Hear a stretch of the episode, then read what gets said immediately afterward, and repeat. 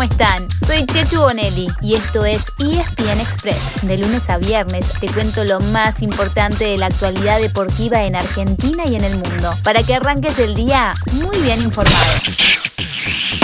¿Cómo vienen llevando este fin de semana súper largo? Ojalá que descansando y disfrutando, porque hubo mucho deporte, pero todavía nos quedan algunas cositas para hoy lunes. Así que suban el volumen que ahí vamos, con todo lo que pasó y con todo lo que se viene.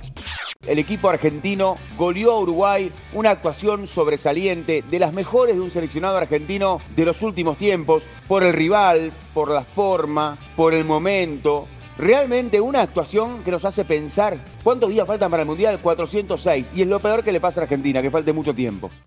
Claro, ¿Cómo no disfrutar el fin de semana con lo que fue la victoria argentina en eliminatorias sobre Uruguay? Ganar el clásico rioplatense siempre se festeja, pero además el día noche empezó muy complicado, tanto que Dibu Martínez se iba convirtiendo en figura con sus atajadas en el primer tiempo, pero terminando la primera etapa, se abrió el arco de la celeste. Primero, con un pase de Messi para Lautaro Martínez que el delantero no llegó a conectar, pero el pique confundió a Muslera para convertirse en el 1 a 0 de la selección. Y unos minutos después, con una jugada colectiva que terminó con definición de Rodrigo de Paul, para ya irse 2 a 0 al descanso y dejar encaminado el duelo. Hubo tiempo para el gol del propio Lautaro en el segundo tiempo. Y así, Argentina se consolidó en el segundo lugar de la tabla rumbo a Qatar 2022, como para llegar con toda la confianza al tercer y último encuentro de esta triple jornada, el del jueves ante Perú, otra vez en el Monumental. El resto de la fecha tuvo resultados pocos habituales porque ganaron los de abajo. Bolivia amargó a un Perú que venía en ascenso, derrotándolo 1 a 0 en La Paz. Y Venezuela le ganó 2 a 1 a Ecuador, aunque la Vinotinto igual sigue última y la Tri no se dio el tercer puesto. Además, se terminó el récord perfecto de Brasil, que dejó sus primeros puntos en el camino, empatando sin goles en su visita a Colombia. Y en el cierre de la jornada, Chile remontó un par de lugares venciendo a Paraguay, aunque ambos siguen fuera de la zona de clasificación.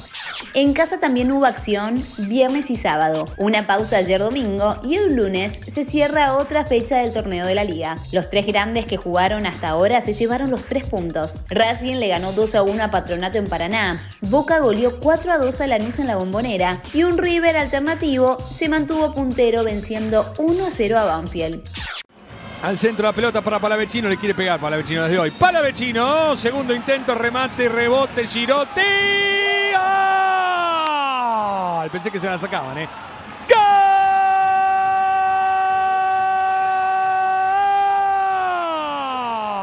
De River, gana River 1 a 0. ¿Qué hay para ver hoy? A las 14.30 chocan Arsenal y Godoy Cruz. A las 16.45 San Lorenzo recibe a Colón. Y a las 19 Independiente frente a Gimnasia. Y a las 21.15 baja el telón el único escolta, Talleres, también de local frente a Atlético Tucumán. No termina ahí lo que tenemos de fútbol para compartir con ustedes, porque en Europa Francia se consagró campeón de la Nations League con su segunda remontada en pocos días. Venía de levantar un 2 a 0 para eliminar a Bélgica en semis y ayer empezó perdiendo ante España, pero se lo dio vuelta y se impuso 2 a 1. Y si quieren ver más fútbol, hoy arranca otra jornada de eliminatorias. Por Star Plus, a las 15.30 tienen dos de los mejores partidos, Países Bajos frente a Gibraltar y Eslovenia ante Rusia. En el tenis arranca la segunda semana de un Master 1000 de Indian Wells, en el que solamente hay un argentino en carrera. Hablamos de Diego El Peque Schwarzman, que levantó dos match point el sábado y hoy, a las 3 de la tarde, juega por tercera ronda con el británico Daniel Evans.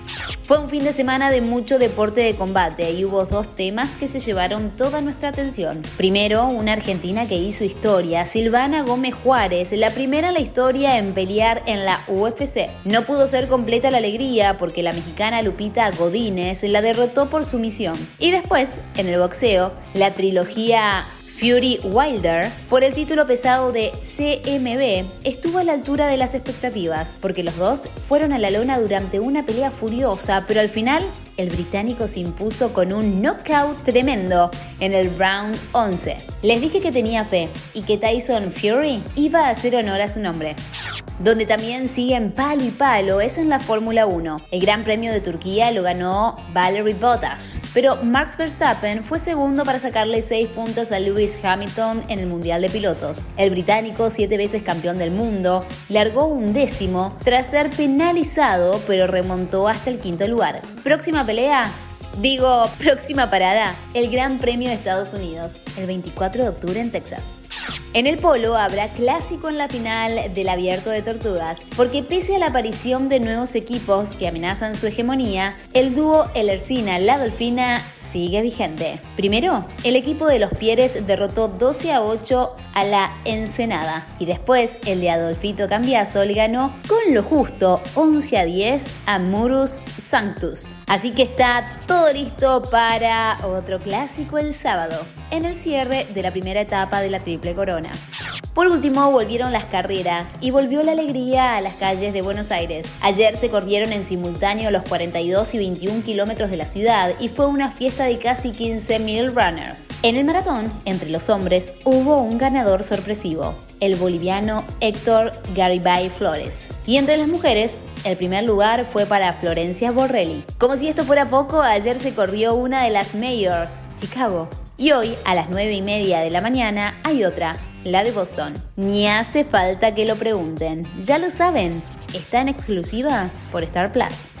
Y así llegamos al final de nuestro episodio de hoy. Soy Chechu Bonelli y de lunes a viernes te traigo las noticias deportivas más relevantes para que arranques el día muy bien informado. Te espero en el próximo ESPN Express. Y no te olvides, dale clic al botón de seguir para recibir una notificación cada vez que haya un nuevo episodio disponible. No te vas a arrepentir.